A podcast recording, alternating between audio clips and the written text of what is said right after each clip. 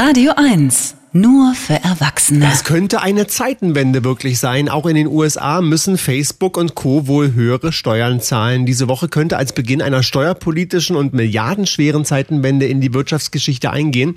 Am Montag hat sich ja die neue US-Finanzministerin Janet Yellen den seit Jahren umkämpften Plänen der OECD für eine globale Mindestbesteuerung für Unternehmen angeschlossen.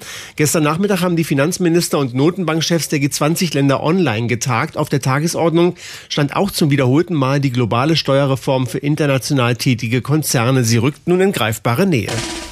Eins ist klar. Der Donnerstagskommentar mit Markus Feldenkirchen. Er ist politischer Autor beim Spiegel. Guten Morgen, Markus Feldenkirchen. Ja, guten Morgen. Morgen. Ist das jetzt der Weg zu mehr Gerechtigkeit? Es ist erstmal einfach nur großartig, dass dieser Vorstoß nun von Frau Yellen kommt und es zeigt, die USA sind zurück aus ihrem insularen Einsiedlertum, in das sie sich unter Donald Trump begeben hatten. Der ausgestreckte Stinkefinger an den Rest der Welt wurde eingeklappt. Die Vereinigten Staaten interessieren sich jetzt auch wieder für das, was außerhalb ihres eigenen Territoriums vor sich geht auch in Steuerfragen. Und eine globale Mindeststeuer für große international operierende Firmen ist tatsächlich überfällig. Es kann zumindest nicht sein, dass zum Beispiel Digitalkonzerne wie Google oder Facebook durch die geschickte Auswahl ihrer Firmensitze mehr oder weniger komplett am Steuerzahlen vorbeikommen. So ist es aber bisher. Die größte Unverschämtheit unter den vielen Unverschämtheiten des real existierenden Kapitalismus ist nämlich genau das. Und viel zu lange wurde diesem Unwesen von politischer Seite resigniert einfach nur zugeschaut.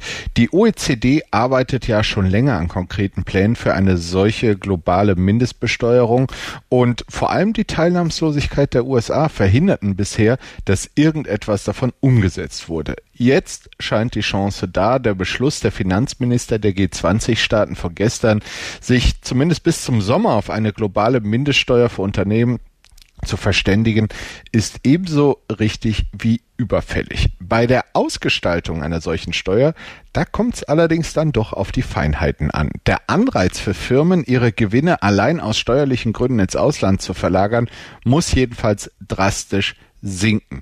Dafür braucht es nicht nur einen symbolischen Steuersatz, sondern mindestens 20 Prozent. Das wäre immer noch weniger als gewissenhafte Unternehmen in Deutschland an Steuern zahlen, aber weit mehr als die globalen Schmarotzer bislang von ihren Gewinnen abgeben müssen und somit wäre es auch ein guter Anfang. So könnte endlich dieses asoziale Wettrennen enden, bei dem Staaten sich gegenseitig mit den niedrigsten Steuersätzen unterbieten, zur Freude der digitalen Global Player. Denn dieses Wettrennen, wer ist hier der unsolidarischste, führt einfach in den Ruin. Gerade jetzt, wo Staaten überall auf der Welt sehr viel Geld benötigen, um die bitteren Folgen der Pandemie zu lindern. Und wir reden hier ja nicht von irgendwelchen Cayman Islands oder so.